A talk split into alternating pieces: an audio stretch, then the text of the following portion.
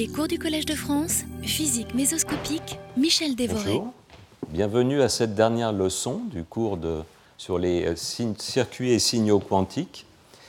Et je vous remercie d'y participer.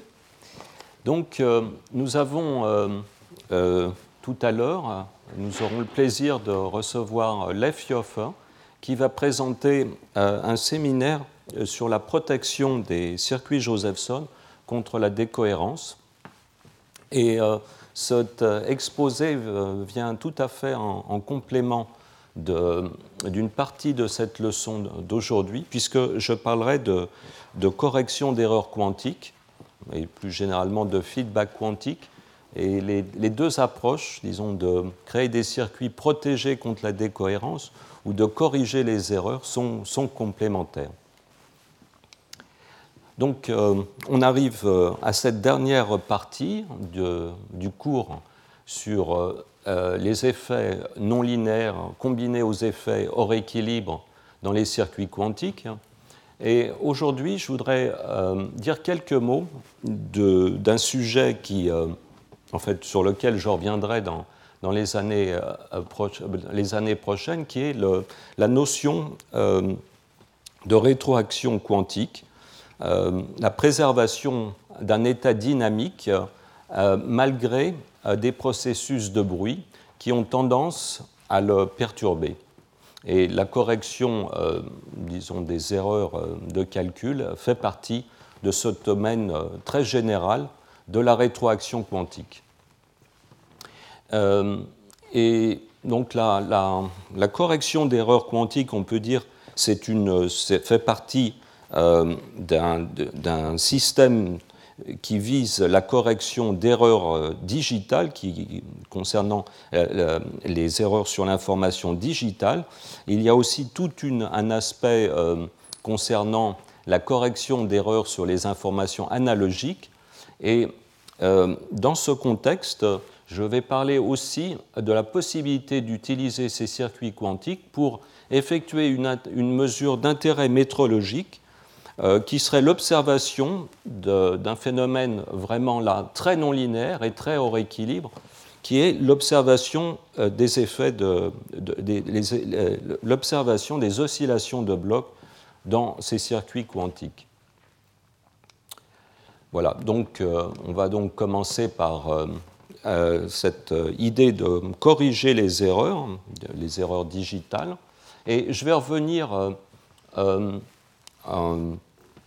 sur euh, un circuit que j'ai commencé à aborder euh, dans les cours précédents et que euh, je vais, que je vais traiter en détail aujourd'hui, qui est cet atome artificiel que l'on a appelé le fluxonium et qui est en fait une simple jonction Josephson chantée par une grande inductance. L'intérêt pour nous aujourd'hui, c'est que euh, ce circuit quantique, cet atome artificiel, est un atome très non linéaire. Et donc, euh, je vais vous expliquer en quoi le fait d'obtenir une grande non-linéarité, ici, ça va être euh, plus précisément une, une, une anharmonicité importante, est important pour le contrôle de l'information quantique. Donc, je vous rappelle les ingrédients. On a un atome artificiel qui est protégé de l'environnement électromagnétique par une cavité qui sert de filtre. Et on, va manipuler cet atome artificiel par un circuit euh, micro-ondes.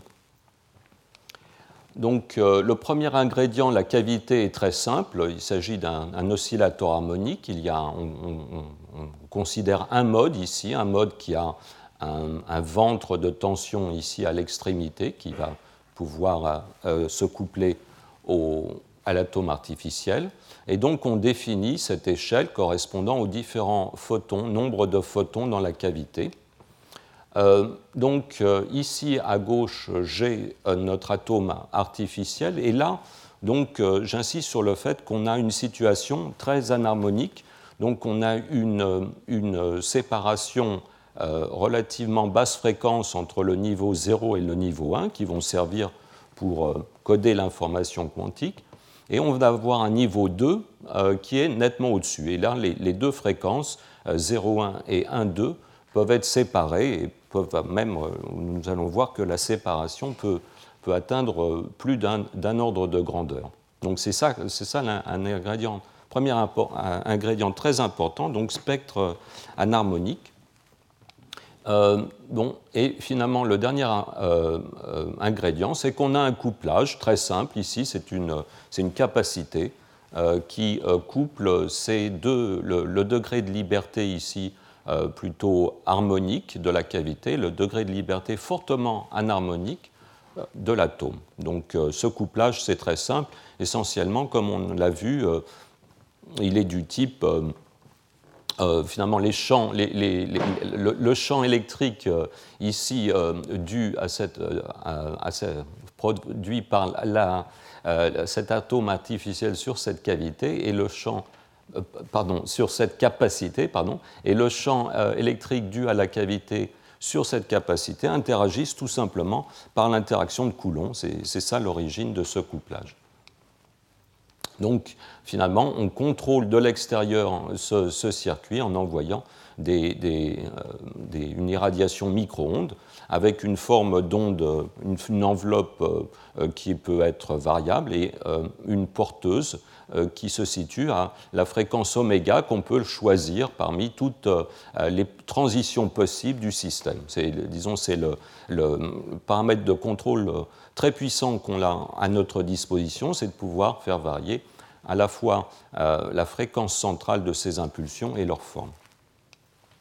Alors, donc, euh, je vais expliquer là comment euh, finalement cette situation permet de, réaliser ce qu'on appelle une porte C-note, c'est-à-dire finalement transférer une information quantique d'un degré de liberté sur l'autre. Alors, si on regarde les premiers niveaux euh, de ce système combiné, atomes et cavités, euh, euh, si je me limite au cas où il va y avoir une excitation seulement dans l'atome et une excitation seulement dans la cavité, j'ai quatre états, j'ai l'état fondamental. Ici, j'ai mis un, un degré d'excitation dans la cavité, et là, j'ai finalement la même situation, mais avec l'atome dans l'état 1. Alors, ces euh, zigzags ici euh, euh, indiquent que je peux directement, cette, cette transition ici correspond à, l'accroissement d'un photon dans la cavité, donc est facilement accessible de l'extérieur. Et justement, si la cavité, le, facteur de qualité de la cavité se manifeste directement par la largeur de ce, de ce niveau correspondant à un photon supplémentaire dans la cavité. Alors, si on regarde maintenant toutes les transitions possibles dans ce système, donc euh, il y a quatre niveaux, donc euh, euh, il va y avoir six transitions. nous, on voit que finalement, ce qui est très important, c'est que ces deux transitions ici sont dégénérées. Donc là, j'ai supposé que le, deuxième niveau, le, le, niveau numéro 2 de l'atome était très éloigné, euh, et que le couplage, euh, disons, entre la cavité et l'atome est relativement perturbatif du fait que ces deux états ici sont très distants en, énergie. Il n'y a pas de, couplage entre ces deux transitions. Et donc, euh, les transitions, les transitions où finalement l'atome reste dans le même état et le nombre de photons change dans la cavité, ici vous voyez les couleurs sont identiques, se superposent. On ne peut pas les adresser séparément. Maintenant, euh, l'intérêt d'avoir un système euh, très anharmonique, c'est que je peux, euh, par exemple, avec un champ magnétique extérieur, changer le spectre et faire descendre ce niveau 2 ici dans le voisin 2, 0, donc l'atome dans les deuxièmes états excités et puis zéro photon dans la cavité, dans le voisinage de euh, de cette combinaison d'états ici où euh, l'atome est dans l'état 1 et la cavité avec, euh, possède un, photon. Donc lorsque on amène ce niveau 2, ces deux niveaux vont se, repousser et finalement ce niveau ici descend un petit peu par rapport à sa position antérieure. Et vous voyez, les fréquences ici de transition maintenant ont changé. Et dans le spectre, donc ces deux transitions ici euh, vont, euh, vont être euh, différentes, se, se passer à des fréquences différentes. Et donc ça, c'est une ressource très précieuse puisque maintenant, si j'irradie, mettons, cette raie ici, je vais pouvoir effectuer cette, cette, permutation de l'état 1,0 du système avec l'état 1,1 et c'est exactement euh, ce qui correspond à la table de vérité euh, du contrôle note, ou, encore le ou exclusif, euh, ou, si vous voulez, l'addition modulo 2 de l'information quantique contenue dans l'atome artificiel et la cavité. Donc vous voyez par exemple dans cette table de vérité, T représente le bit de, alors oui, là il y a peut-être, euh, excusez-moi, normalement il devrait y avoir C ici et la T. Euh, donc on, va dire que cette colonne correspond au, bit de contrôle et, celui-là c'est le, bit cible. Et dans cette table de vérité, vous voyez que la nouvelle information se déduit en fonction de l'ancienne par justement la, euh, permutation, la transposition qui s'effectue dans cette transition. Donc en irradiant cette transition, on va euh, pouvoir euh, effectuer le contrôle note. Y a-t-il des, questions? Donc c'est une, situation extrêmement intéressante et donc, ça, là, j'ai complété un peu la panoplie de toutes les actions que l'on pouvait faire en utilisant ces, systèmes anharmoniques. On a vu qu'on pouvait lire, hein, finalement, on a, passé un certain temps sur les processus de lecture. On a vu aussi avec euh, le refroidissement dynamique, la dernière fois, comment, sur commande, on pouvait euh, effectuer une remise à zéro euh, du, bit, c'est-à-dire l'effacer et repartir dans un état générique. On peut bien sûr écrire, une fois qu'on a effacé, euh, en envoyant un, pulse micro-ondes, écrire un état, mais ces différentes actions de contrôle ne suffisent pas vraiment pour manipuler l'information quantique complètement. Il faut aussi être capable d'effectuer une, action très subtile qui est de, pouvoir euh, corriger une erreur qui s'effectuerait sur un bit quantique. La situation est, beaucoup plus complexe euh, en mécanique quantique euh, pour l'information quantique que pour l'information classique, parce que pour l'information classique, on peut détecter une erreur simplement en lisant cette information et si on possède une certaine redondance dans l'information, on peut, comparer euh, différentes euh, configurations et voir qu'une erreur s'est produite. Mais en mécanique quantique, euh, la, lecture a tendance à détruire l'information lorsque vous avez une, superposition d'états. Et donc, le problème de la correction d'erreur est un problème très subtil. On, même avant 1995, date à laquelle Peter Shor a montré explicitement que c'était possible, un certain nombre de physiciens imaginaient même que cette correction quantique d'erreur était tout simplement, euh, impossible. Alors, donc, euh, avec les ingrédients qu'on a développés jusqu'à présent, je vais vous montrer un processus élémentaire de correction d'erreurs quantiques qui vous, va vous donner une, indication de la façon dont euh, cette, euh, cette, euh, rétroaction, cette, finalement cet asservissement de l'information quantique peut se faire. Alors on va supposer qu'on a préparé un, un, un système à deux niveaux, bon, un circuit quantique, dans un état de superposition. Là, il ne s'agit pas de, simplement d'états purs euh, euh, qui, seraient, euh, disons, des états propres de l'énergie. Il s'agit là, ici, d'une combinaison arbitraire, linéaire arbitraire de l'état 0 de plus basse énergie et de l'état 1, de, le, premier état excité.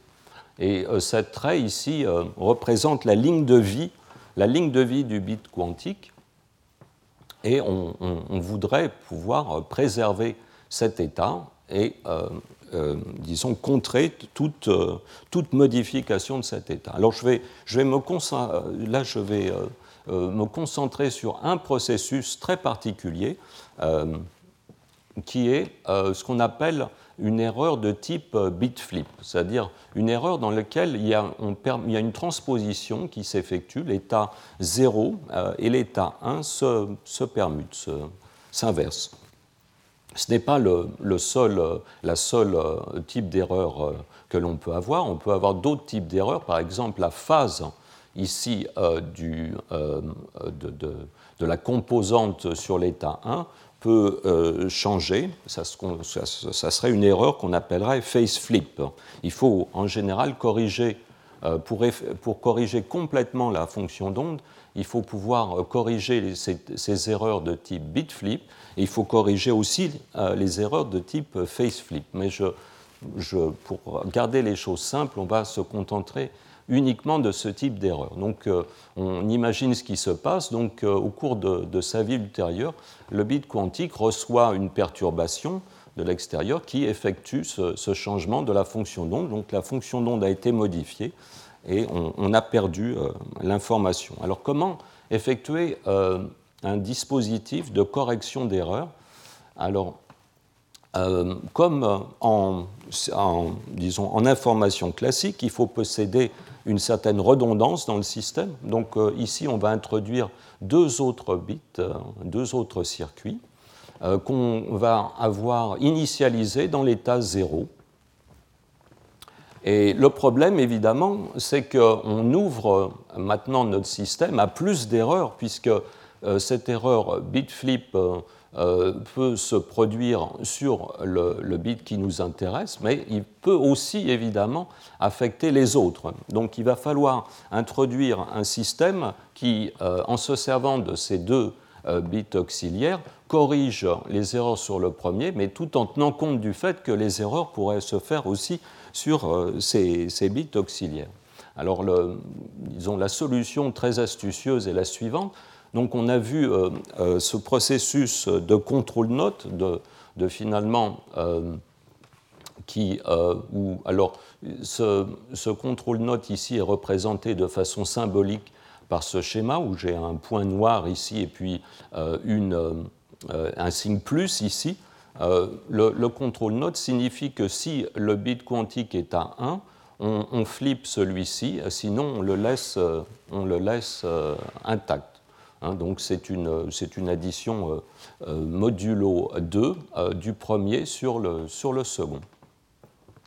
Donc voilà comment, vous voyez, donc ce processus, ce système de, de, feedback va, va se, se, passer de la façon suivante. Donc en quelque sorte, je, je recopie j'inclus dans cette superposition d'états ces deux autres bits, et il y aura une certaine période dans, laquelle je serai exposé aux erreurs.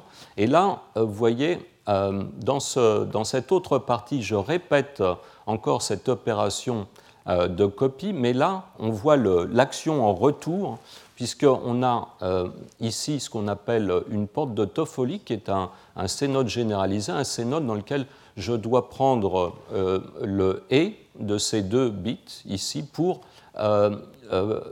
faire euh, un flip euh, du premier. Donc là, on voit les euh, qu'on effectue une, une, mesure de ces deux bits auxiliaires et, le résultat de la mesure, en quelque sorte, est réinjecté dans le premier, dans le premier bit. Alors comment ça se passe? Comment, comment, finalement C'est une petite machine en quelque sorte à évacuer l'entropie, ce circuit. en effet, le, à la fin, il est impératif de prendre ces, euh, deux bits auxiliaires et de les remettre à zéro. Disons, l'évacuation de, l'entropie qui a été introduite dans le système par ces erreurs ici est évacuée dans cette phase ici où on remet à zéro ces deux, ces deux bits. Vous voyez qu'on est prêt à repartir pour un nouveau cycle puisque ici, on, est arrivé exactement dans le même état qu'initialement. Donc en fait, on peut itérer cette boucle de feedback et en, principe corriger les erreurs. Bien sûr, il, ne faut pas qu'elles se produisent trop souvent, il faut qu'il y ait au maximum un seul bit qui soit touché par ce, ce, bit flip. avant que, disons, que ce processus de correction d'erreur se mette en place. Alors comment, euh, comment fonctionne ce circuit? Alors le, résultat de, ces deux euh, contrôles notes ici euh, prépare à ce niveau, ici si on regarde la fonction d'onde de ces trois bits, c'est une fonction d'onde intriquée, donc où en quelque sorte on a transféré cette superposition qui s'effectuait sur un bit à euh, cet ensemble, ce, triplet ici. Donc, on, a les mêmes coefficients alpha et bêta ici, mais sur euh, deux euh, des huit états de ces trois bits ici. Donc, c'est ça, on a ici tripliqué l'information, on, l'a répartie sur ces trois bits à la fois.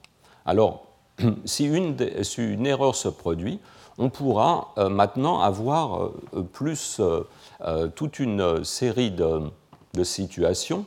on peut être dans le cas où aucune erreur ne s'est produite, et à ce moment-là, on, a simplement l'état initial, mais un, des, bits peut être touché. Alors on a éliminé de, cette analyse le cas où deux bits seraient touchés, puisqu'on suppose que le le taux d'erreur ici est suffisamment faible pendant euh, le temps de cette euh, boucle de, réaction.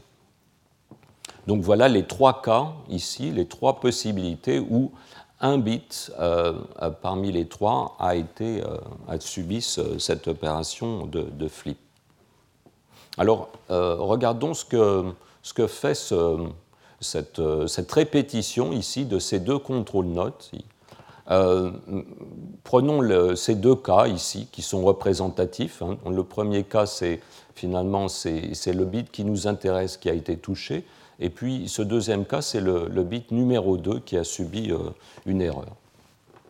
L'opération de, cette opération, ces deux euh, contrôle notes qui reproduisent ce qu'on a eu au départ, en fait, effectuent une factorisation qui ont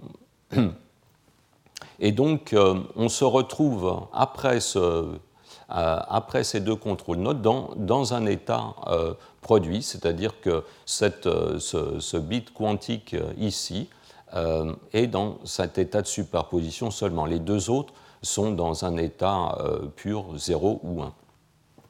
Alors vous voyez, il y a deux possibilités à ce stade, ou bien l'erreur a affecté le premier bit, et donc on a euh, cet état euh, qui a été flippé, où euh, l'erreur a affecté les bits auxiliaires, et donc il va falloir effectuer deux types d'opérations suivant qu'on est dans un cas ou dans l'autre. Et c'est justement ce que fait cette, cette, porte quantique à 3 bits, puisque après son action, eh bien, on va, euh, on va, on, va effacer euh, finalement, on va, vous voyez que euh, ce, qui se passe ici, c'est que si donc les deux, les deux bits ici ont été perturbés, eh bien on va pouvoir, on, on devra corriger ce bit, ce bit quantique ici. Et, donc on, a finalement on se retrouve avec le même état. Si par contre l'erreur a affecté les autres, les autres bits auxiliaires, eh bien euh, cette fonction E ici assure qu'aucune correction ne se fera, mais justement ces, deux, ces, deux, lignes de vie maintenant sont perturbées et sont remis à zéro par ce reset. Donc, euh, vous voyez, on, peut saisir dans ce processus comment finalement euh, ce circuit donc, transfère, transfère euh, l'entropie qui, a été, qui affecte les, trois lignes ici uniformément et la met uniquement, la, la, canalise et la transfère uniquement sur ces, deux lignes. Et le, processus de reset évacue cette entropie. On est prêt à recommencer un cycle. Euh, ce, processus ici d'erreur quantique, c'est un petit peu le, Graal des, des, systèmes qui implémentent l'information quantique. Il a été effectué dans un système où les bits quantiques étaient des spins nucléaires, mais pour l'instant, pas dans les circuits, euh, euh, euh, les, circuits quantiques à l'état solide. je pense qu'il faudra attendre encore quelques années pour voir cette, cette expérience réalisée, réalisée en pratique. Donc, en fait, ce sujet du, de la rétroaction quantique et puis du, contrôle d'un état dynamique est un sujet absolument passionnant. Et euh, l'année prochaine, j'entamerai une série de cours euh, peut-être plus généraux euh, que ceux que j'ai donnés jusqu'à présent.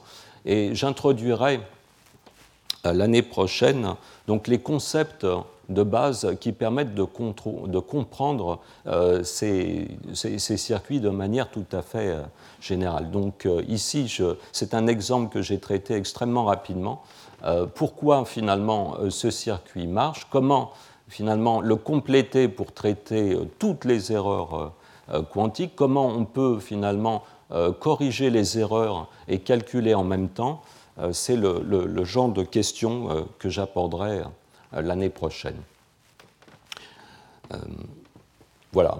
Donc, euh, il y a, ça c'était juste pour introduire cette idée de, rétroaction, de feedback et de correction euh, des états d'un circuit qui encode l'information digitale. Donc là, on préservait des superpositions d'états de, de 0 et de 1. Mais d'une manière générale, comment préserver l'information, une information qui, où, plusieurs, un nombre arbitraire d'états euh, pourrait intervenir, euh, ça c'est un sujet encore plus intéressant peut-être et surtout euh, qui peut avoir une application peut-être plus immédiate en métrologie. Et donc je voudrais vous introduire le problème du, du, triangle de la métrologie quantique et un phénomène qui s'appelle les oscillations de blocs, qui pourrait compléter ce triangle de la métrologie quantique. Alors ce qu'on appelle le, triangle de la métrologie quantique, hein, la métrologie électrique quantique, euh, plus exactement, parce qu'il y a plusieurs triangles métrologiques, mais euh, ici il s'agit d'un triangle, le triangle des unités électriques. Alors, les, métrologistes euh, aiment beaucoup euh, réunir trois grandeurs. Ici, euh, ici il s'agit de la fréquence, de la tension et du courant, par une série de mesures qui se rebouclent, qui permet d'établir une boucle et qui donc se vérifient les unes les autres. C'est un peu comme la triangulation finalement en, en, topographie, enfin dans l'établissement des cartes on aime que les mesures géométriques se recoupent les unes les autres. Là, c'est un peu la même idée. Alors, donc, euh, les unités électriques euh, de base sont euh, le volt et l'ampère. Il y a aussi l'unité de résistance, l'ohm. dans le système international, ces unités ne sont pas définies euh, à partir des constantes fondamentales. Elles sont définies, elles, remontent euh, au kilogramme. Et là, l'idée euh, de, ce triangle de la métrologie quantique électrique, c'est de faire baser les, les, unités de tension et de courant uniquement sur les constantes fondamentales. Alors c'est en principe tout à fait possible, puisque on a ici un effet qui permet de passer d'une fréquence à une tension, c'est l'effet Josephson alternatif qui est basé sur le quantum de flux H sur 2E. Donc on envoie une, fréquence dans ces circuits, dans ce, standard du volt, et on, récupère une tension. Euh, on peut utiliser aussi euh, l'effet Hall quantique, dont euh, Frédéric Pierre nous a parlé la dernière fois pour aller de la tension au courant et donc implémenter une résistance euh, étalon basé sur le quantum de, résistance ou de quantum de conductance E carré sur H. Donc ça, c'est, euh, ce, phénomène utilise en fait euh, la, quantification de la conductance. Euh, là, plus exactement, c'est la quantification de la conductance des états de bord d'un échantillon de Hall. Et bien sûr, pour, pour, satisfaire les exigences des métrologies, il faut trouver un, effet qui permet de passer directement d'une fréquence à un courant. Alors, euh, cet effet, euh, c'est un peu aussi euh, le Graal de, des circuits mésoscopiques. Alors, il en existe une version qui s'appelle la pompe à électrons, qui a été développée dans, dans notre groupe à, Saclay. Dans cette, en utilisant cet effet, on, à partir d'une fréquence, on fabrique euh, un courant et euh, euh, voilà le circuit très schématiquement. C'est un circuit qui est basé sur une série de, jonctions tunnels entre des métaux normaux. Hein, là, il n'y a pas de supraconductivité dans, ce circuit, mais il y a des jonctions tunnels qui font passer des électrons uniques euh, qui permettent de faire passer des électrons uniques euh, euh, d'une île à l'autre. Et en appliquant sur ces électrodes de grille des tensions alternatives décalées, déphasées en, de façon à finalement effectuer un cycle fermé dans l'espace des paramètres de ce circuit, on peut arriver à produire des plateaux de courant donc ici, euh, voici le courant en fonction de la tension aux bandes de ce dispositif, et ces plateaux se situent à euh, euh, une, valeur donnée par E, la, charge de l'électron, le, quantum de charge, fois la fréquence de cette irradiation. Le problème, c'est que ce circuit peut fonctionner avec une précision euh, disons, satisfaisante. Là, on parle, quand on, parle de, métrologie dans les unités électriques, on, exige en gros euh, une précision de l'ordre de 10-8. 10-8, ça correspond au, stade de précision qu'il faut atteindre pour euh, être, être, compétitif par rapport aux autres déterminations euh, de, des unités électriques à partir euh, du kilogramme. Euh, donc là, la précision, en fait, avec une pompe comportant plus de jonctions, est suffisante, mais le courant qui est produit par ce dispositif, du fait des limitations en, fréquence ici, est quand même très faible. Il ne peut pas, exister, disons, il ne peut pas dépasser quelques picoampères. Oui. Oui. Oui, oui, je, suis peut-être un peu. Euh, oui, il y a effectivement. C'est... Avec la pompe résistive et avec le turnstile euh, développé en Finlande, en fait, les courants métrologiques peuvent atteindre quelques dizaines. Oui. C'est, plutôt là, oui, je, c'est, un peu pessimiste. Là, je... Oui, oui. Oui, oui, il faut que je corrige là. il faudrait que je. Ça, ça, c'est plutôt quelques dizaines de picoampères serait plutôt, ça serait plutôt correct. Mais euh, en fait, le problème, c'est que tout de même, l'objectif à atteindre euh, se situe encore un peu lointain parce que euh, pour vraiment effectuer ce, rebouclage hein, avec une précision suffisante, c'est plutôt, c'est plutôt la gamme du nanoampère. Oui. 100 euh, picoampères avec 10-8 suffirait compte tenu de la précision des transformateurs topologiques. Oui, il y a, il y a effectivement un convertisseur de, courant euh, qui permet de, disons, d'utiliser des, euh, qui, permet d'utiliser des courants très faibles produits par la pompe. Mais enfin, j'essaye de motiver ici quand même l'idée que on cherche à symétriser un peu le triangle, c'est-à-dire que cette, euh, cette, relation ici entre la fréquence et la tension est extrêmement précise. Cet effet Josephson alternatif, en fait, est bien plus précis que 10-8. Il y a une réserve de précision énorme puisque la reproductibilité de l'effet Josephson a été testée à 10-17 près. Et cette branche ici est quand même, disons, il serait sain tout de même euh, d'améliorer euh, la santé de cette branche. Disons, là, euh, il y a une, très forte asymétrie entre ces deux branches du triangle. Et, nous allons voir que cette asymétrie a, si on peut juste compléter le point, c'est la, branche du bas, la relation entre V et I, qui exige un courant de l'ordre en fait du microampère. Oui, oui. Oui, ça, Daniel a, tout à fait raison. C'est en fait la, raison pour laquelle on, cherche euh, des courants importants ici, c'est parce que en fait cet effet, euh, l'effet Hall quantique, euh, pour atteindre une précision suffisante, il faut que le courant soit lui-même important, et donc, donc il faut ici avoir. on ne peut pas travailler avec des, courants trop faibles.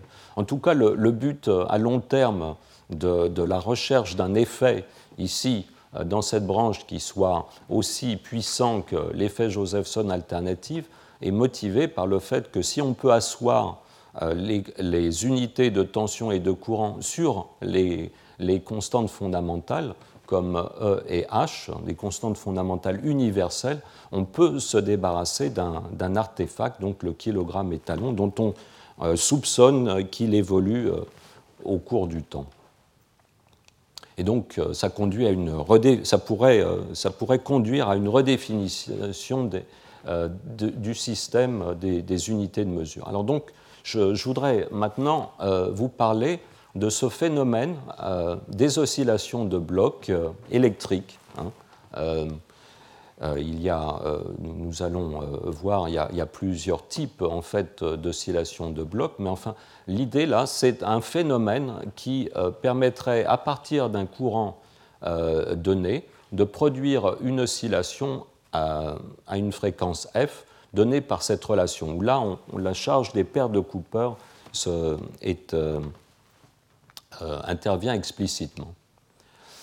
Alors, il y a plusieurs façons de, présenter cet effet. je, vais présenter une, façon qui me paraît euh, la plus correcte, euh, euh, en tout cas la plus reliée au, type d'expérience qu'il sera possible de faire par la suite pour avoir des courants importants.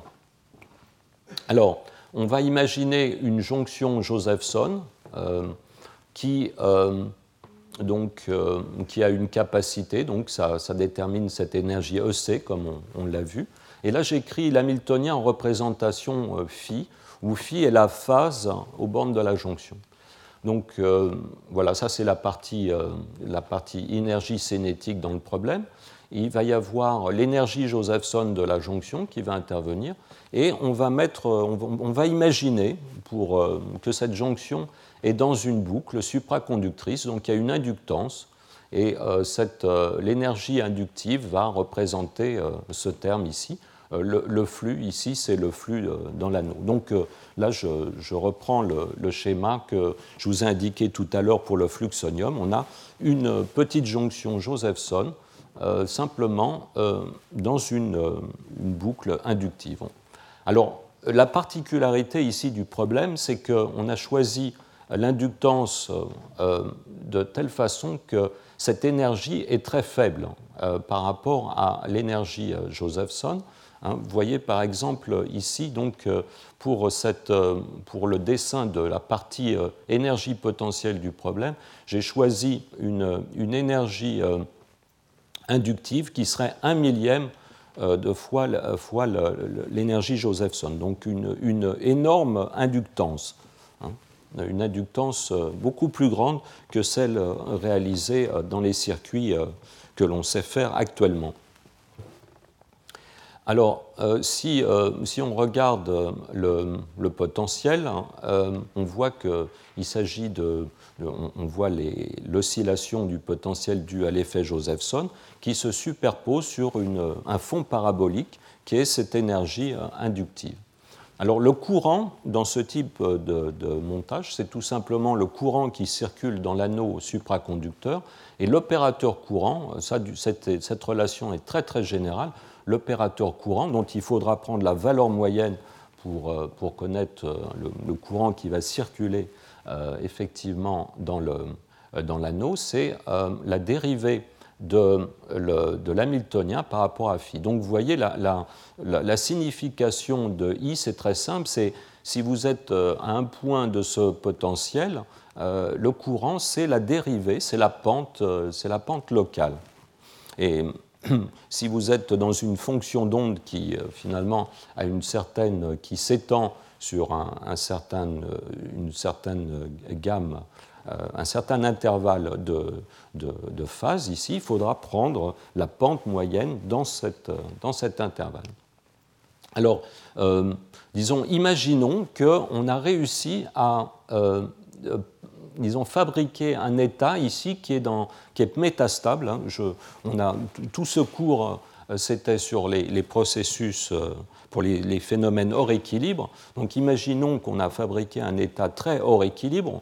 On, aurait par exemple commencé ici au fond de cette parabole, et puis à la suite d'une manipulation, d'une impulsion par exemple, on aurait, euh, disons, euh, on, aurait amené la population du système ici à l'intérieur de ce petit rectangle. Alors je, je, je fais un agrandissement de, du potentiel. Ici, on voit que euh, à, petite échelle, finalement, on a simplement une tôle ondulée, euh, un potentiel en forme de tôle ondulée, et la pente euh, de la tôle, en fait, c'est justement le courant qui passe dans l'anneau.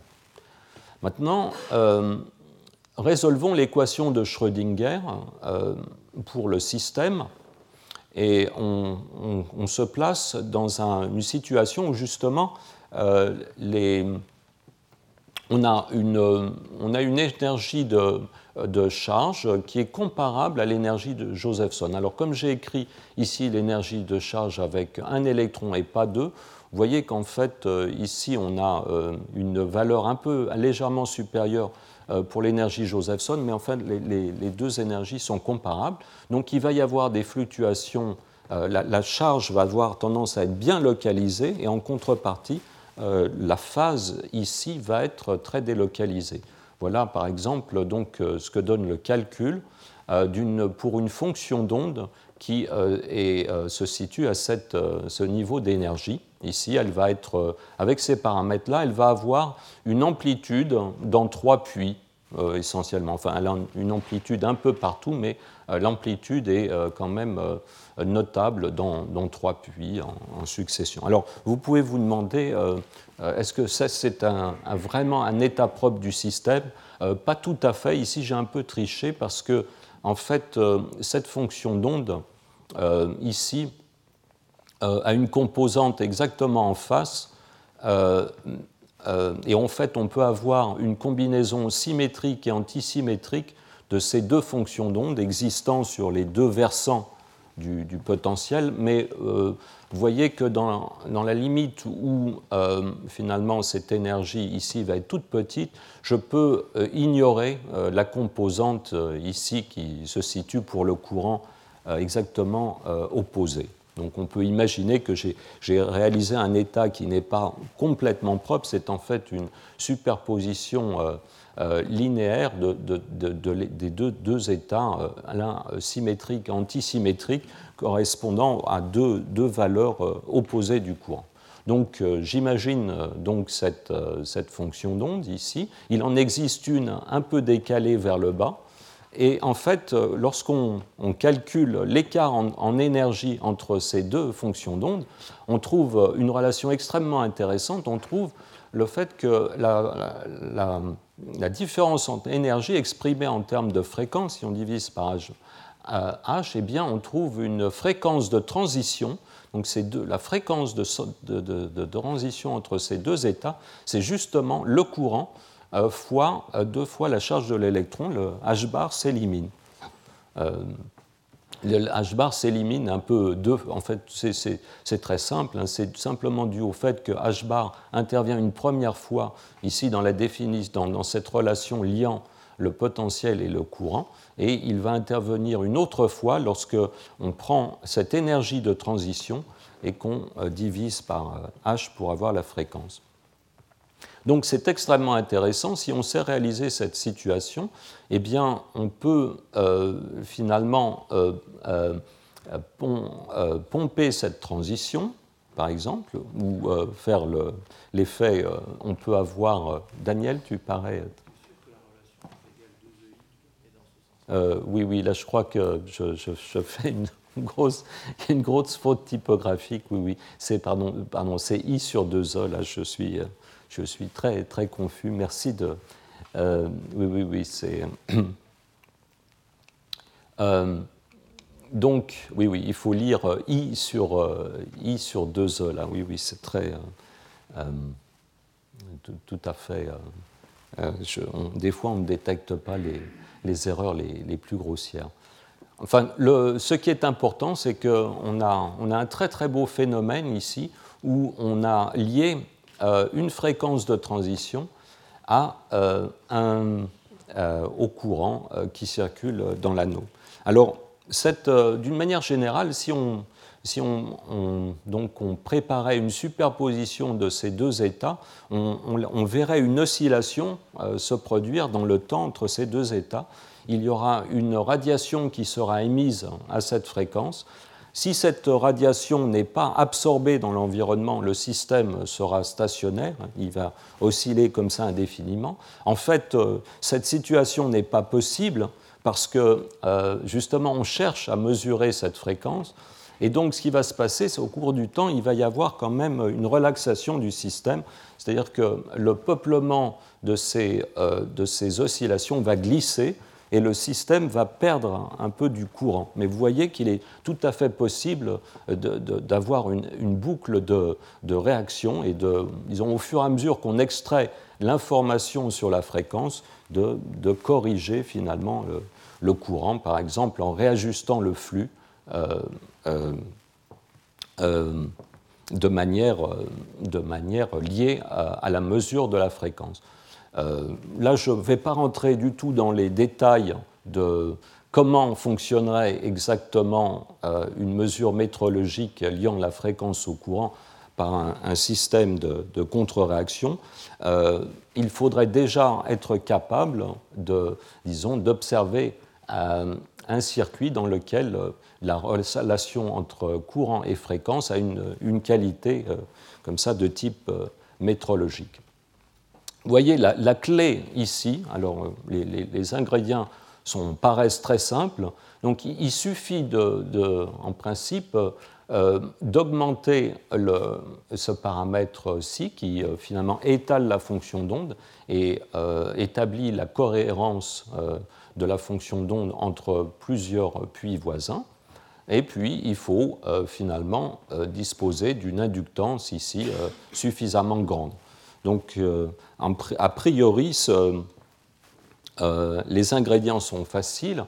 Alors, en ce qui concerne euh, l'obtention d'une énergie de Coulomb ici qui dominerait l'énergie Josephson, ce n'est pas un problème. On sait fabriquer des petites jonctions dans lesquelles cette énergie domine. Tout le problème réside dans l'obtention d'une inductance suffisamment grande. Alors, avant qu'on continue et que je vous montre qu'il est quand même possible d'aller vers cette direction des grandes inductances, euh, je voudrais simplement vous rappeler que cet effet des oscillations de blocs en fait a été euh, euh, prédit il y a bien longtemps, donc dans les, dans les années 30. Et à l'origine, il s'agissait d'électrons dans le potentiel périodique d'un cristal. Donc l'idée, c'est que si on, on prend des, électrons dont la fonction d'onde est délocalisée sur plusieurs sites cristallins. Si on, applique euh, une tension au cristal, euh, cet électron qui, est étalé sur euh, plusieurs sites ne va pas être accéléré par le, champ, il va simplement osciller sur place. Hein. Donc c'est ça, c'est ce qu'on appelle cette, ces électrons, cette oscillation de blocs donc, provient de ces, de ces articles ici. Et en fait, cette oscillation d'électrons dans un potentiel périodique a quand même, qui, demande des, disons des, une qualité du, du système redoutable, a fini quand même par être observé il y a une, quinzaine d'années quand même dans les super réseaux euh, euh, de, gallium. Et je, donne ici cette référence si, vous voulez euh, voir donc des oscillations de blocs dans, l'espace réel avec des électrons. allez lire cet article. En fait, plus récemment, les, atomes froids ont aussi réalisé ce, genre de système où là, c'est pas des, électrons euh, qui, oscillent dans un, euh, un, potentiel périodique, mais des atomes, des atomes froids. Euh, et comme l'a indiqué Daniel la dernière fois, en fait, cette situation des oscillations de blocs est tellement extraordinairement bonne dans les, euh, dans les atomes froids que l'on peut se servir de ces oscillations pour mesurer quelque chose de manière métrologique, mais euh, ce n'est pas un courant, ce n'est pas un courant de particules, c'est plutôt euh, in fine, donc ce, genre d'oscillation de, de, blocs permet de réaliser une espèce de réseau, de réseau dans l'espace réciproque, et en fait conduit à une mesure de alpha via le rapport H sur M euh, donc la constante de structure fine peut être mesurée avec une euh, euh, disons, précision métrologique. Et je vous rappelle que la constante alpha, en quelque sorte, c'est en quelque sorte la charge de l'électron en, dimension, en, unité réduite. Donc c'est une mesure non seulement très importante pour la métrologie, mais aussi pour l'avancement des, connaissances fondamentales sur l'électron. Alors, la prédiction des oscillations de blocs dans une jonction Josephson a été euh, date du milieu des années 80 et il y a une série d'expériences euh, ici euh, que je, donc, c'est une revue rapide du sujet où donc ces expériences essayent de, de relier courant et tension. Bon, il y a encore du travail à faire pour justement euh, atteindre cette, euh, précision, euh, cette précision métrologie qui est, disons, voulue. Je, voudrais mentionner là que ce phénomène d'oscillation de blocs, on peut le voir aussi comme la source de l'effet Josephson alternatif. En fait, euh, ce que l'on cherche à réaliser en transformant un courant en, une fréquence en courant ou, vice-versa, c'est un petit peu le dual électrique de ce qui se passe dans l'effet Josephson alternatif. Alors voilà une présentation de l'effet Josephson alternatif euh, qui, euh, qui, est tout à fait dans le, qui est, qui est présenté en, en, indiquant cette analogie avec les, oscillations de blocs. Alors, si on prend une, jonction dans laquelle, cette fois-ci, euh, c'est l'énergie Josephson qui va être très très supérieure à l'énergie de charge, on peut quand même, euh, au lieu de décrire l'hamiltonien sous forme habituelle, avec un terme cos phi, on peut ici représenter tout en, représentation du nombre de, basé sur le nombre de paires de Cooper. Et dans cette représentation, euh, euh, euh, disons, le terme cinétique devient un terme ici qui est diagonal et que j'ai représenté ici. Donc là, l'énergie potentielle dans cette représentation, c'est l'énergie de Coulomb. Et l'énergie Josephson devient une énergie cinétique. l'énergie Josephson, finalement, a tendance à coupler des états de, nombre de paires de Cooper voisins. Donc on peut imaginer une particule qui saute de site en site avec une fréquence donnée par EJ. dans un potentiel finalement qui est quadratique, et cette énergie de Coulomb. La, différence avec une particule réelle, c'est que ici l'espace est discret. On ne, peut aller que de site en site, on ne peut pas passer de façon continue d'une position à une autre. Alors, même chose, euh, supposons qu'on ait réalisé un état très hors équilibre, hein, disons qu'on ait peuplé ici un état qui correspond à, un déséquilibre euh, assez important du nombre de paires de Cooper euh, de, part et d'autre de la jonction. Donc on va réaliser une fonction d'onde qui est accrochée ici sur la pente et euh, si on, disons, on est dans, un, dans, le cas où EJ euh, e est très grand par rapport à EC, cette fonction d'onde sera cohérente et délocalisée sur un grand nombre de sites. Ici, la, charge euh, aux bornes de la jonction sera très, très incertaine. Et en fait, on aura aussi exactement la même chose. On peut avoir ici deux fonctions d'onde décalées. Et si on, peut, on regarde la séparation ici. Euh, bon, là, je crois que cette fois-ci, cette relation doit être euh, correcte. Hein. Ici, j'ai bien une. J'ai bien une. Non, pas encore. Euh, donc, j'ai une, une, fréquence de transition ici qui est reliée, qui est reliée à la tension.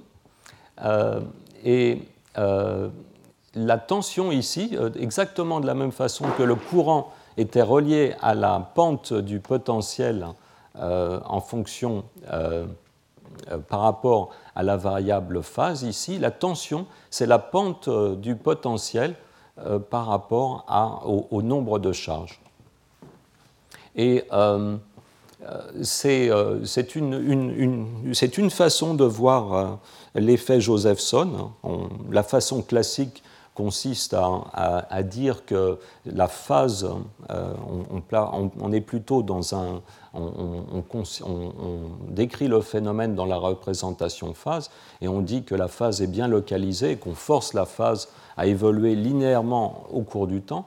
Euh, mais euh, euh, cette, façon de voir est, tout à fait analogue et vous voyez qu'on peut voir l'effet Josephson alternatif, le, disons le standard de, de tension, comme aussi le résultat d'une euh, un type d'oscillation de bloc qui s'effectue qui euh, dans l'espace euh, de la charge et non pas évidemment dans l'espace de la phase ou l'espace réel.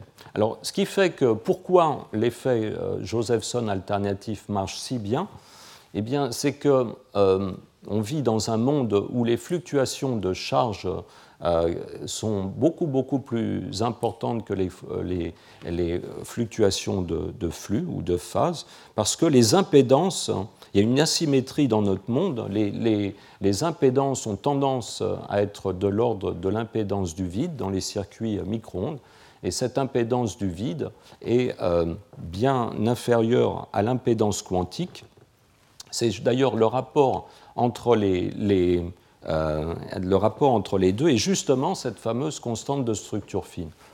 Alors j'en arrive maintenant euh, aux expériences qui montrent qu'on arrive quand même à renverser, à disons défier la constante de structure fine. Euh, et la constante de structure fine a tendance à nous dire qu'il est très très difficile de réaliser justement l'inductance qu'on a besoin, une inductance qui est euh, euh, très grande par rapport à l'inductance euh, effective de la jonction Josephson. Pour avoir cette délocalisation de la phase aux bornes de la jonction, pour avoir des fluctuations de phase importantes, et donc plutôt une, charge bien précise, il faut, il faut arriver à chanter la jonction par une inductance très grande.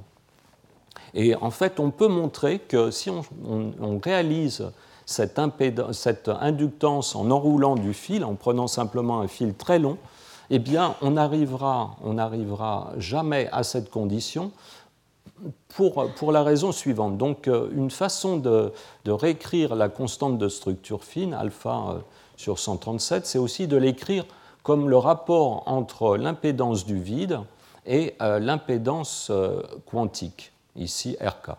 Alors quand on cherche à réaliser une jonction Josephson qui a une, euh, disons, euh, où, les fluctuations de phase vont dominer, dire une, euh, jonction Josephson dans laquelle la capacité ici va être suffisamment petite pour que l'énergie de Coulomb domine par rapport à l'énergie Josephson, en fait l'impédance de cette jonction va atteindre, on peut montrer qu'elle va atteindre justement le quantum d'impédance. Et euh, si vous pouvez, ça c'est par exemple, c'est très bien expliqué dans la partie du cours de Feynman sur l'électromagnétisme, quand vous cherchez à augmenter la longueur euh, de votre fil pour euh, avoir une, inductance plus grande, vous introduisez des capacités parasites et ces capacités parasites vont limiter finalement euh, l'impédance euh, de cette inductance à la fréquence qui vous intéresse, à cette valeur donnée par l'impédance du vide. Donc euh, la, constante de structure fine vous empêche, par une inductance purement géométrique, d'atteindre le régime qui vous intéresse. C'est cette asymétrie qui est, fondamentale, qui, fait que les deux branches de ce triangle de la métrologie quantique sont, très différentes. Donc on vit dans un monde où finalement il est beaucoup plus facile de réaliser euh, l'effet Josephson alternatif que euh, l'effet dual euh, qui consiste à observer ces, oscillations de blocs. Alors en fait, ce que je voudrais vous, vous, montrer là dans les minutes qui viennent, c'est qu'en en fait, on peut se euh, disons, combattre cette, euh, cette, euh, cette, contrainte imposée par la nature en utilisant non pas une inductance magnétique, mais une inductance cinétique. Donc on peut chanter une jonction Josephson, non pas par un fil qui a une grande inductance, donc ça, ça, ça ne suffira jamais, mais on peut ici intercaler dans le circuit un réseau de jonctions Josephson euh, qui sont beaucoup plus grosses que la jonction là, qui nous intéresse, mais qui sont en nombre suffisant pour que l'inductance cinétique totale euh, puisse atteindre la valeur qui nous intéresse. Alors, Qu'est-ce que c'est que cette inductance cinétique? Eh bien, Il y a deux contributions à l'inductance en général. Euh, l'inductance peut provenir de l'énergie du champ magnétique à l'extérieur du fil, ça, ne va pas intervenir ici, ou euh, l'inductance peut aussi provenir de l'inertie des électrons euh, qui circulent dans cette, euh, cette, partie du circuit. Et les jonctions Josephson ont tendance, parce que les, jonctions, les, électrons doivent traverser une barrière isolante, ils, le font en, en, très petit nombre, mais à très grande vitesse. L'énergie cinétique, la composante cinétique euh, de l'inductance peut être énormément augmentée dans ce type de réseau. Euh, ce qui est très important ici, c'est de, choisir les bons paramètres des jonctions pour que on, euh, on bénéficie de cette inductance cinétique sans être affecté par d'autres problèmes. Par exemple, si on ne prend pas le soin de rendre cette capacité ici de jonction suffisamment grande, il va y avoir un effet de petite jonction dans le, réseau lui-même et on aura euh, tout à fait autre chose. Il faut que ce réseau ici reste très supraconducteur, qui ne transite pas et qui ne devienne pas isolant par exemple. Et donc cela exige un, choix assez rigoureux euh, des paramètres de ces jonctions. Euh, euh, il, faut que les jonctions se recouvrent bien les unes les autres euh, avec le minimum d'espace pour justement limiter aussi la capacité à la masse des îles intermédiaires parce que tout simplement par un effet de si, cette capacité à la masse est trop grande, et eh bien tout simplement l'inductance cinétique va être chantée par une capacité et on réduit l'effet. Oui?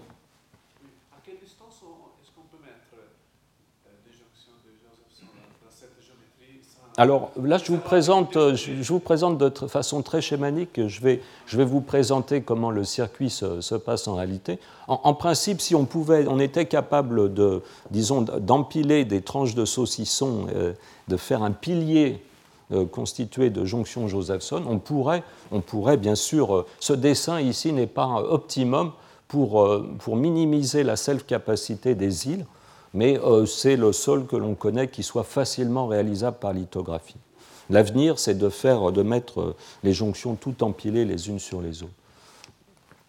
Voilà. Ce qui est important dans ce circuit, ce qui est, est disons, le message important que je voudrais transmettre ici, c'est que d'une manière générale, on peut prendre un circuit dans lequel on va mettre des petites jonctions, des jonctions donc finalement où l'énergie Josephson et l'énergie de charge vont être comparables, mais faire en sorte qu'il n'y ait pas d'île hein, vraiment euh, euh, isolée. Enfin, on peut faire en sorte que toutes les électrodes soient connectées par au moins un chemin qui n'implique que des grosses jonctions. Ça, c'est une propriété topologique. On pourrait penser que toutes les fois où on introduit ce genre de petites jonctions, il va, on va fabriquer des îles. Eh bien non. Euh, euh, il est toujours possible d'éliminer des îles. Le, circuit peut être relativement compliqué, mais euh, il est toujours possible d'effectuer cette complétion du circuit. Donc euh, un petit mot des, paramètres. Euh, donc, l'effort ici a surtout porté sur le fait de diminuer cette euh, capacité parasite des îles à la masse. Et donc ici, elle représente une, environ, elle, est deux 2000 fois plus petite que la, la, capacité Josephson. Et malheureusement, c'est la racine carrée de ce rapport qui intervient. lorsque votre nombre de jonctions finalement atteint cette, euh, cette racine carrée ici, eh bien vous, en fait, vous, euh, vous, devez vous arrêter parce que votre réseau est euh, chanté par des capacités parasites. Alors, la lecture de ce circuit a été effectuée par un, processus que j'ai expliqué en, grand détail. Hein. C'est donc euh, la lecture euh, basée sur une cavité résonante. Donc, si vous voulez, on met cet atome artificiel au bout d'un filtre. Et ici, l'excitation est un petit peu spéciale. Euh, l'excitation, en fait, se fait très proche de cette extrémité ici où on a mis l'atome, mais ça n'a pas, pas, euh, beaucoup d'importance puisque ce qui compte, c'est il y a quand même un, effet de filtrage euh, tout à fait normal par ce résonateur ici qui est en fait un résonateur lambda sur 4.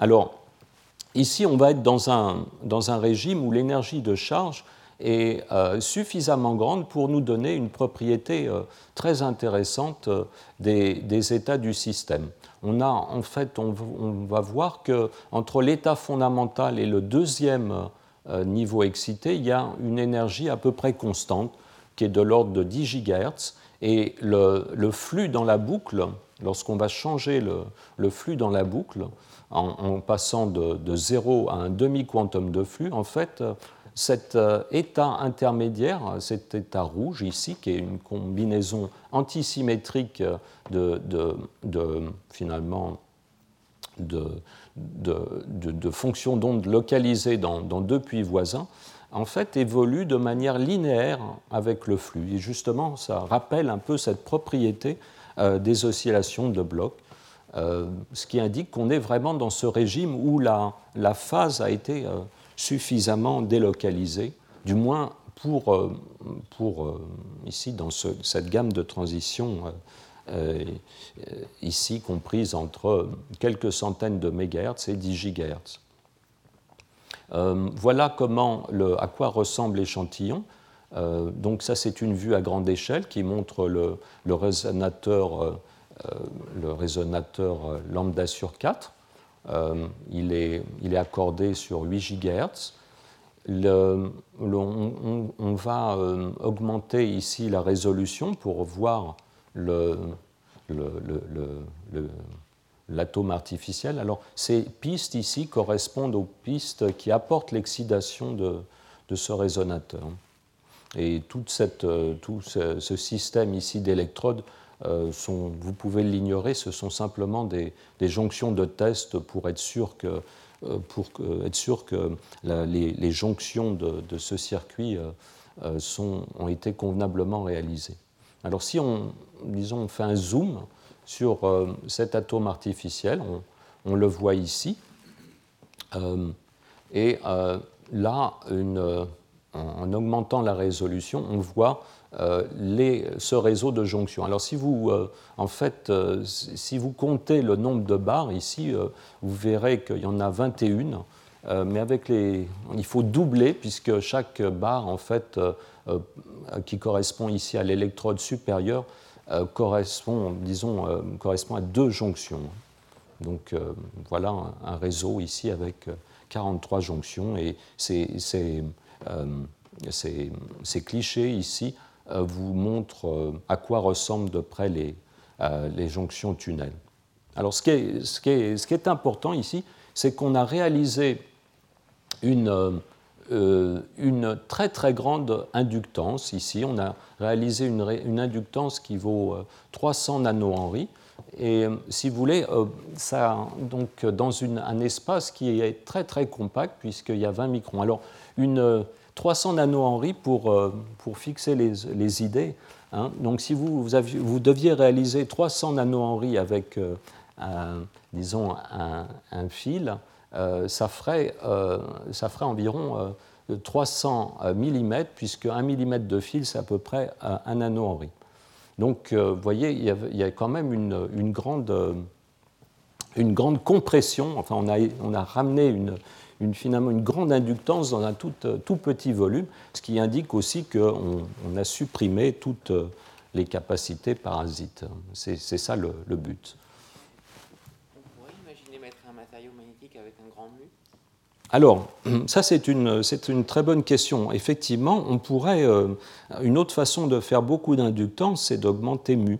Mais c'est très difficile à basse température d'avoir des matériaux qui sont très très très magnétiques, dans lesquels la susceptibilité magnétique est très grande. On a tendance euh, en général à basse température, euh, le matériau, disons, bascule dans un état, dans un état ferromagnétique. Mais euh, pourquoi pas? Ça, ce n'est pas, euh, pas, du tout, euh, pas du tout impossible. On peut imaginer, par exemple, avec ces grandes molécules magnétiques, pouvoir réaliser peut-être quelque chose, quelque chose d'analogue. Oui, les spins pourraient, peut-être être utilisés aussi. Voilà. Alors, je, je, je vois que j'ai très, très, nettement dépassé leurs limites. Euh, juste euh, très très rapidement, euh, si vous, voulez m'accorder encore quelques minutes, je, vais vous montrer les preuves expérimentales de ce que j'avance, c'est-à-dire le fait que la fonction d'onde dans ce type de circuit a vraiment, est vraiment délocalisée en, en, phase. C'est-à-dire qu'on a réussi avec cette grande inductance à finalement faire en sorte que la fonction d'onde du système peut s'étaler sur plusieurs, euh, plusieurs puits voisins de manière cohérente.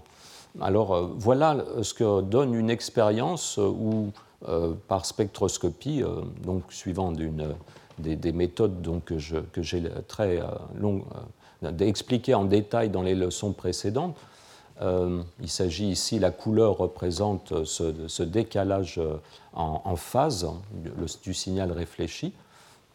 Et euh, on a balayé dans cette expérience le flux et la fréquence d'irradiation. On voit différentes lignes correspondant aux différentes euh, transitions du système. Ici, euh, je vous rappelle que la dernière fois, j'avais présenté des résultats où les mesures s'effectuaient plutôt à, flux autour du, demi-quantum de flux. Ici, le, flux est plutôt autour de zéro. Donc, pour revenir à, disons, cette cette, euh, transparent. Ici, euh, j'analyse une situation plutôt dans cette configuration où on va avoir un, état euh, fondamental bien séparé. Et là, l'anharmonicité va se manifester plutôt sur les deux états excités. Alors, ils sont très intéressants, ces, ces deux états excités, parce qu'ils sont délocalisés dans trois puits, hein, ici. Donc euh, voilà, euh, voilà à quoi ressemble le spectre. Alors est-ce que finalement ce spectre correspond bien à ce qu'on attend pour euh, des fonctions d'onde vraiment délocalisées? Alors il y a quelque chose que je voudrais, sur lequel je voudrais insister. Donc là, on a une petite jonction qui, isolée seraient soumis au bruit en charge, aux charges d'offset, mais l'inductance qui chante la jonction fonctionne bien puisqu'on neutralise complètement les charges d'offset. Donc dans les 72 heures qu'on nécessitait la prise de cette mesure, il n'y a absolument aucun disons, décalage observable qui correspondrait à, cette dérive des charges d'offset. Donc un, système parfaitement stable euh, en, charge. Maintenant, reprenons ce, spectre et voyons ce que la, résolution. Donc, euh, l'hamiltonien que je vous ai présenté au début peut être diagonalisé en fait avec une très grande précision. Et euh, disons, quand on prend le modèle que j'ai écrit, on obtient euh, ces courbes rouges ici, qui euh, déjà reproduisent euh, la plupart des transitions très exactement, bien que, vous voyez par exemple, la, transition 0,3 n'est pas bien, bien expliquée. Alors en fait, on peut avoir un, très bon accord, accord, un accord pratiquement parfait entre théorie et expérience, qui sont là, là la théorie maintenant c'est la courbe bleue, et il faut raffiner un petit peu le modèle. Il faut inclure euh, des capacités parasites dans le. Euh, il y a quand même euh, une petite contamination du, réseau par des capacités parasites, justement due à cette capacité à, la masse. Et quand on la prend en compte, on obtient cet excellent accord. Donc, donc les défauts de, l'inductance ici fit parfaitement les, données expérimentales. Alors j'insiste sur le fait qu'ici, on, fit avec euh, euh, un nombre de paramètres très limité, 5 euh, paramètres, non pas quelques points, mais toute, cette série de courbes. Hein. Donc il y a beaucoup, beaucoup plus, il y a très peu d'informations qui rentrent dans la théorie et il y a beaucoup d'informations qui en sortent. Donc on, pense que le, modèle ici est, extrêmement, extrêmement précis. En tout cas, avec ces paramètres du modèle, on peut calculer ce qu'est ce ce la fonction d'onde à la fois en flux et en, charge. Alors euh, la fonction d'onde en flux, ici, vous voyez, elle s'étend, elle s'étend dans trois puits, euh, donc sur, disons, trois tours de phase. Et voilà ce qu'on calcule pour les états ici qui sont impliqués dans toutes ces lignes. On a une fluctuation en flux qui, donc, qui correspond à peu près à 1 hein, en radian, euh, et donc une délocalisation tout à fait appréciable de la fonction d'onde. Euh, corrélativement, si on regarde la fonction d'onde en charge, et là je vous rappelle que la charge dans ces problèmes où vous avez un shunt euh, inductif aux bornes de la jonction n'est plus une variable discrète, c'est une variable continue. Là, la, variable charge, elle, est en fait euh, très réduite en étendue, puisque c'est euh, une demi-paire euh, demi de Cooper. Ici, d'ailleurs, vous, observez que si je prends le produit delta n, delta phi, il est contraint par la, il est contraint par la relation d'incertitude, je dois obtenir quelque chose supérieur à un demi, et si vous faites la multiplication, en fait, ça marche bien. C'est très très très légèrement, presque, ces états sont presque d'incertitude minimum. Voilà, bon, je, euh, je, vais passer sur euh, euh, les autres résultats qui montrent la cohérence de, ce, de ce, cet atome artificiel. Je voudrais, je, finis là par les conclusions. Donc, ces, ces expériences montrent qu'on a réalisé un premier pas qui est là, disons, on, on, peut ajouter finalement au répertoire d'éléments des circuits quantiques un élément très précieux qui est l'inductance euh, de grande valeur. Donc c'est un, je pense que c'est la nouveauté qu'apporte ce genre d'expérience.